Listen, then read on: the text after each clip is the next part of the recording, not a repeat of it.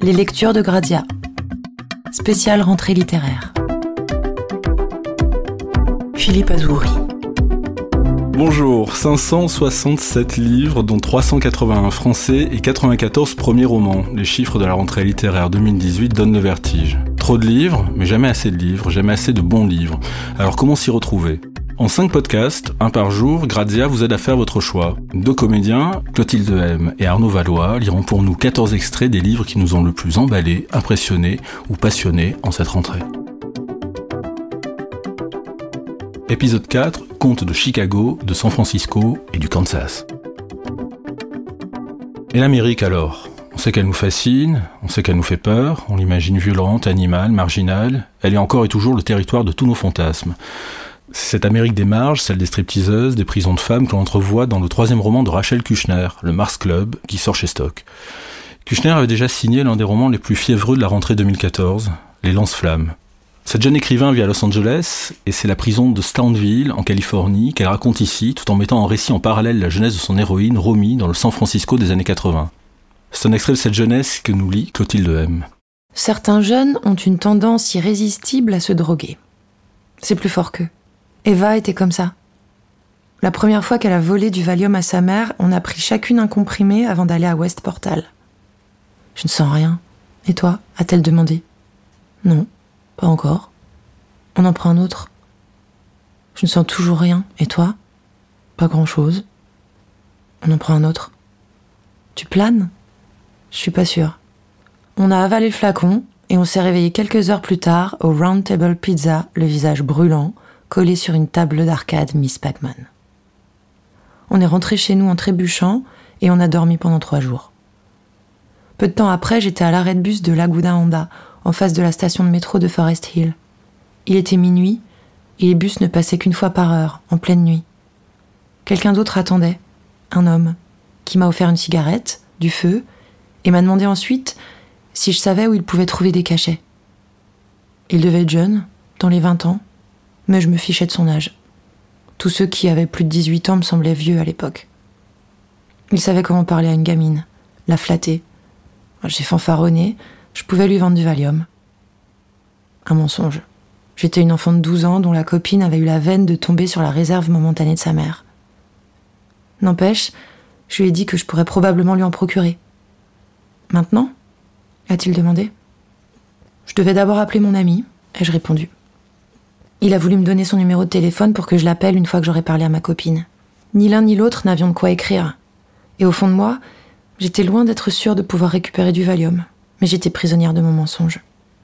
Il a enlevé une de ses chaussures, des chaussures de vieux, des chaussures de ville, et, avec le talon noir, il a écrit les huit chiffres de son numéro sur le mur de soutènement à côté de l'abribus.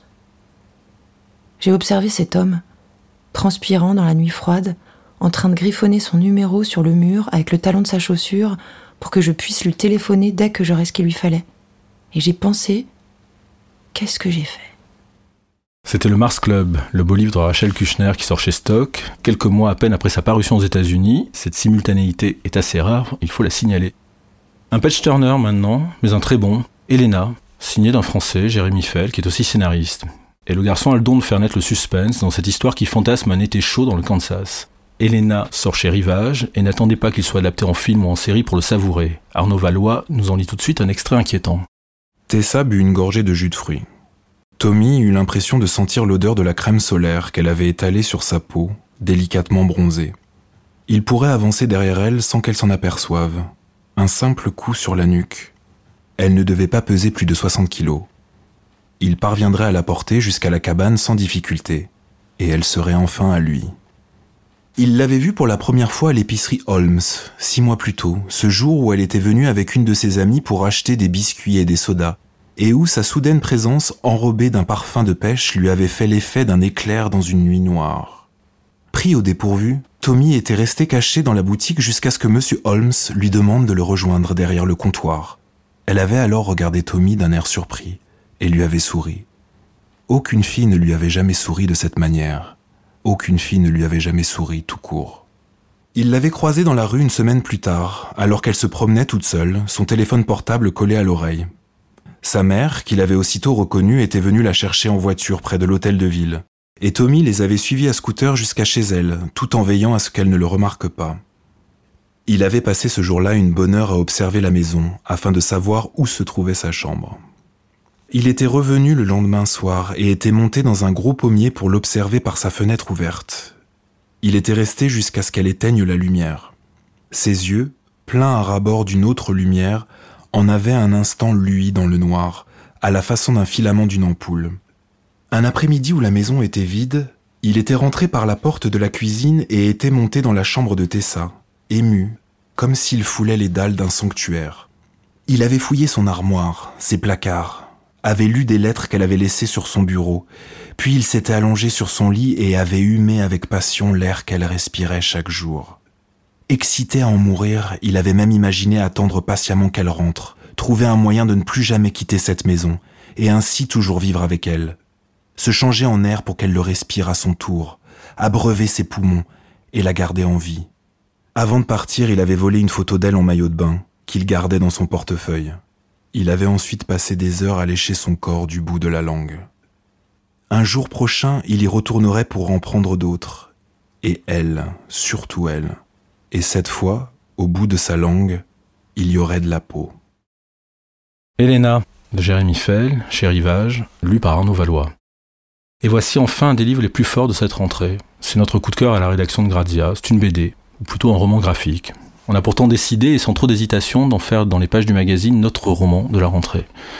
C'est un premier livre gargantuesque d'une dessinatrice inconnue, âgée de 56 ans, Émile Ferris. Elle est née à Chicago et son livre, Moi ce que j'aime, c'est les monstres, raconte justement un quartier pauvre de Chicago vu par les yeux d'une enfant on y voit remonter les peurs, les angoisses familiales et l'histoire terrible du XXe siècle. On se croirait chez Scorsese, on se croirait chez Will Eisner, on se croirait chez Art Spiegelman, on se croirait aussi chez Marie Shelley. C'est une expérience unique et c'est surtout un très très grand texte, une très grande écriture, en plus d'un dessin oblique complètement impressionnant. La preuve avec ces quelques pages que nous lit Clotilde M. Comme je disais, c'était un matin presque normal, car c'était la Saint-Valentin aujourd'hui. Les enfants s'échangeaient des cartes à l'eau de rose. Moi, on m'en offre jamais d'habitude. Sauf Missy. Seulement, elle a pas mal changé. Avant, elle aimait les monstres. C'est pour ça qu'on était meilleures copines. Mais maintenant, elle préfère les garçons. Grosse erreur. J'ai apporté à l'école des cartes que mon frère et moi on avait faites sur la table de la cuisine. On a pris un macaroni cru, on l'a collé dans chaque carte, puis on a versé des gouttes de colorant alimentaire rouge dans la pâte et sur le papier. Le seul élève qui a aimé, c'est ce grand qui fait peur. Il s'appelle Franklin, et il a tout un tas de vilaines cicatrices. Il porte un parfum interdit et il parle jamais. Jamais. Je me suis fait gronder parce que mes cartes étaient trop bizarres et trop sanglantes. Bon. Mais il y a deux semaines, on a appris les céphalophores. Ces saints comme Saint-Denis là, qui portent leur propre tête. Si vous aimez les mêmes trucs que moi, alors il faut absolument devenir catholique. Enfin, si on arrive à oublier les bonnes sœurs. Elles m'ont dit que mes cartes étaient pas dans l'esprit de la Saint-Valentin. Moi, ce jour-là, je l'ai jamais aimé de toute manière. Y a pas assez de monstres. Halloween, c'est chouette. À Pâques, il y a le lapin mutant super stressant. À la Saint-Patrick, le, le préchaune, ce petit lutin tout vilain. Même à Noël, il y a des petits elfes qui sont un peu créaturesques. Mais à la Saint-Valentin, c'est seulement un petit bébé tout nu qui vous fait de l'œil, Cupidon, avec son petit arc et sa petite flèche. Pathétique. En plus, il a quelque chose de salement pervers. Quand je suis revenue des toilettes, j'ai trouvé un truc bizarre sur mon pupitre. Une carte qui disait Karen, T'es vraiment trop goule. Et pas de signature. J'ai un admirateur secret.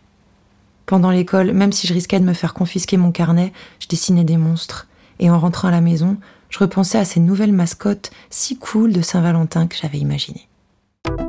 Aussi puissant qu'un roman, la première BD de Émile Ferris, Moi ce que j'aime, c'est les monstres, qui paraît chez un excellent éditeur indépendant, Monsieur Toussaint Louverture. Et c'est sur cet extrait lu par Clotilde M que nous refermons ce quatrième et avant-dernier chapitre de notre podcast littéraire. Lisez, lisez bien. Ce podcast a été réalisé par Fanny Martin et produit par Oxymore Studio pour Grazia.